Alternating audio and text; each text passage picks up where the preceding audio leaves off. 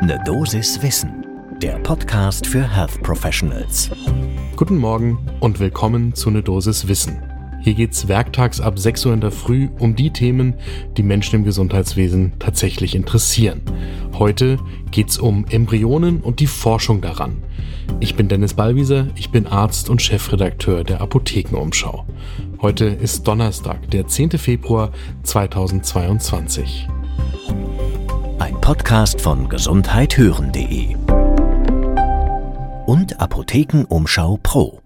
In Deutschland, da gibt es ein Embryonenschutzgesetz, das weltweit als eines der strengsten gilt. Und deshalb wollen WissenschaftlerInnen da immer wieder ran und es reformieren, damit mehr Forschung an Embryonen möglich ist. Die Nationale Akademie der Wissenschaften, die Leopoldina, die hat dazu kürzlich eine virtuelle Podiumsdiskussion abgehalten, in der es kontrovers zuging. Das lohnt einen Blick zum ersten Kaffee des Tages. Bei der Diskussion darum, wie an Embryonen geforscht werden kann, geht es um solche Embryonen, die bei einer In-vitro-Fertilisation entstanden sind und die dann aber nicht verwendet werden, weil zum Beispiel die Familienplanung schon abgeschlossen ist und jetzt sind diese überzähligen Embryonen da und alles, was man in Deutschland damit im Moment machen kann, ist, sie entweder zu verwerfen oder an andere Paare zu spenden, die sogenannte Embryonenadoption. Und wenn ihr davon noch nie was gehört habt, dann liegt das vermutlich daran, dass das auch extrem selten ist. Da gibt's auch gar keine genaue rechtliche Vorgabe, wie das stattzufinden hat. Jedenfalls die dritte Option, nämlich Embryonen für hochrangige Forschungsziele zur Verfügung zu stellen, die haben Paare in Deutschland derzeit nicht. Genau das ist seit 1990 im Embryonenschutzgesetz vorgeschrieben, also seit mehr als 30 Jahren. Und damit sind wir in Deutschland eine der restriktivsten Nationen zum Umgang mit diesen Embryonen. Um welche Summen geht es hier?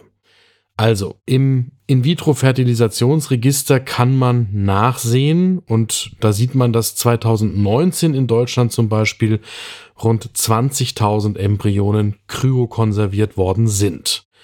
Aufgetaut worden sind aber von ReproduktionsmedizinerInnen nur etwa 10.000.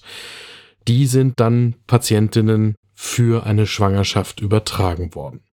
Niemand kann jetzt genau sagen, wie viele überzählige Embryonen es genau sind, die dann noch auf Eis liegen.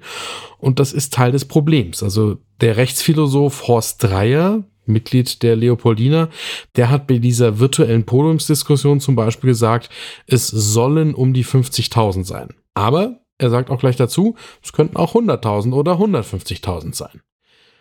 Aber das ist nur einer der Gründe, weshalb die Leopoldina als Organisation das Embryonenschutzgesetz jetzt als nicht mehr zeitgemäß klassifiziert. Die Leopoldina fordert, die Forschung an diesen frühen überzähligen Embryonen, die sollte in vitro im Einklang mit internationalen Standards möglich sein. Was heißt das? Also es soll darum gehen, dass ausschließlich sogenannte hochrangige Forschungsziele erlaubt sind, die dem wissenschaftlichen Erkenntnisgewinn der Grundlagenforschung dienen oder der Erweiterung medizinischer Kenntnisse, wenn es um die Entwicklung von diagnostischen, präventiven oder therapeutischen Verfahren dient. Und in diesen Fällen, da soll es dann eben möglich sein, wer sagt dann, ob etwas hochrangig ist, dafür könnte man zum Beispiel eigens geschaffene Gremien damit beauftragen, genau das zu überprüfen.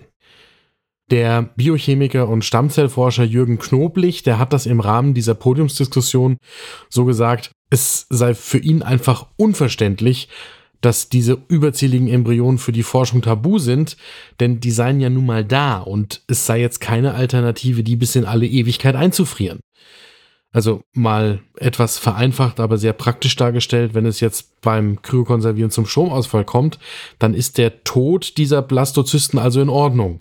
Aber wenn man sie in den Dienst der Allgemeinheit stellen will, um für die Menschheit insgesamt die Grundlage für eine bessere Gesundheit zu schaffen, dann ist das eben nicht erlaubt.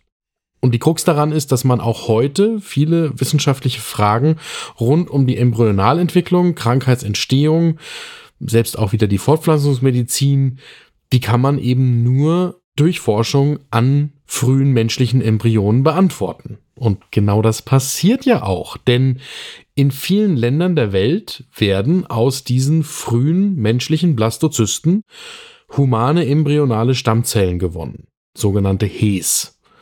Und ein Argument gegen die Forschung in Deutschland an diesen humanen embryonalen Stammzellen ist dann immer wieder, dass man ja auch die daraus abgeleiteten sogenannten induzierten pluripotenten Stammzellen verwenden könnte. Die werden dann so programmiert, dass sie so ein paar Eigenschaften von den humanen embryonalen Stammzellen annehmen. Aber die sind leider nicht so stabil und deswegen kann man sie auch nicht für alle notwendigen Forschungsarbeiten heranziehen. Jürgen Knoblich hat in dieser Diskussion auch betont, die Forschenden, die hätten großen Respekt vor dem Embryo, aber was sie eben nicht verstehen würden, ist, warum es denn erlaubt sei, drei Monate alte Embryonen im Rahmen eines Schwangerschaftsabbruchs abzutreiben und die dann für die Forschung verwenden zu dürfen, aber eben eine Blastozyste in einem viel früheren Stadium nicht. An der Stelle kommt die Gegenposition ins Spiel. Die hat im Rahmen dieser Diskussion zum Beispiel Kerstin Schlögel-Flierl von der Universität Augsburg vertreten, eine katholische Moraltheologin. Und die führt eben die absolute Schutzwürdigkeit des Embryos vor Forschungszwecken an. Sie sagt ganz klar, also nur weil es diese überzähligen Embryonen gibt, heißt das noch lange nicht, dass man sie gleich auch für die Forschung verwenden dürfe. Und dann weist sie auch nochmal wieder auf die Alternativen zu Embryonen hin und sagt, für die Embryonen gäbe es ja eine sinnvolle weitere Verwendung, nämlich die Embryonenadoption. Und Stammzellen könne man ja auch aus Nabelschnurblut gewinnen. Die Krux daran ist, dass in Nabelschnurblutzellen nur mesenchymale Stammzellen enthalten sind und die kann man nicht für alle Forschungsgebiete verwenden. Und die Embryonenadoption bringt eben das Problem mit, dass es zahlenmäßig einfach keine Rolle spielt. Es gibt da keine Nachfrage von Paaren nach Embryonen anderer Paare, die sie dann verwenden können. Und das Ganze führt dann in der Praxis auch wirklich zu einer schwierigen Situation, weil deutsche WissenschaftlerInnen, die mit humanen embryonalen Stammzellen arbeiten wollen, die dann halt aus dem Ausland importieren. Da gelten zwar strenge Auflagen, aber das ist möglich. Und das ist, damit Deutschland wiederum in dem Bereich der Forschung mithalten kann, auch notwendig. Und das heißt, deutsche Forschende müssen da Trittbrettfahrer sein, die von den Regelungen in anderen Ländern profitieren, während sie das hier im eigenen Land nicht dürfen. Streit gibt's dann auch noch um die Frage, ob das denn wirklich die Würde des Embryos ist, die da der Verwendung für die Forschung im Weg steht. Es gibt durchaus Rechtsphilosophen zum Beispiel, die sagen, nein, eine Blastozyste, die hat noch keine Würde im Sinne des Grundgesetzes und dementsprechend könne die auch der Verwendung für die Forschung nicht im Wege stehen. Das sehen insbesondere die katholischen Theologen anders, die sagen, natürlich gelte das auch in einem so frühen Stadium schon. Das sagt aber zum Beispiel auch der Bischof der evangelischen Kirche von Kurhessen-Waldeck, Martin Hein, in dieser Diskussion. Der sagt eben, die Anlage zu Menschen, die ist von Anfang an gegeben und die befruchtete Eizelle, die hat eine Disposition zum Menschen. Und gleichzeitig schränkt eben dieser evangelische Bischof aber auch die Absolutheit gegen die Embryonenforschung ein, weil er sagt, naja, also die Kryokonservierung von überzähligen Embryonen, die ist auch ein seltsamer Umgang mit dieser Form von Leben. Er macht sich auch wieder stark für die Embryonadoption, aber wenn dann realistischerweise viele Embryonen übrig blieben, dann sagt Hein, er habe seine Meinung da in Maßen geändert.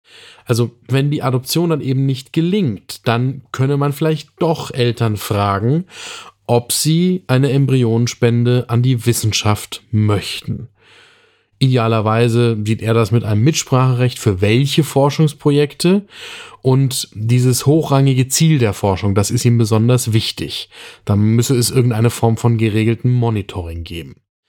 Was bemerkenswert ist, ist, dass hier offensichtlich jetzt in dieser über 30 Jahre ziemlich festgefahrenen Diskussion über die Frage, was bei der Embryonenforschung möglich ist, vielleicht etwas Bewegung drin ist damit aus dieser spannenden Podiumsdiskussion auch etwas erwächst und etwas wird. Da müsste jetzt die Politik tätig werden. Die Ergebnisse der Podiumsdiskussion, die haben wir in den Show Notes verlinkt. Und spannend wird jetzt vor allem sein, ob die Ampelkoalition sich traut, dieses Thema anzupacken. Meine ganz persönliche Meinung ist, dass selbstverständlich Forschung an solchen überzähligen Embryonen, für die es sonst gar keine Verwendung mehr gibt, möglich sein sollte. Natürlich reglementiert und natürlich auch nur für wirklich hochrangige Forschungsziele. Aber die Alternative kann doch nicht sein, dass diese Embryonen dann irgendwann am Ende der Kryokonservierung schlicht und ergreifend weggeschmissen werden. Ich finde das keinen würdevolleren Umgang mit diesen Blastozysten, als die Verwendung zu Forschungszwecken für hochrangige Forschungsziele.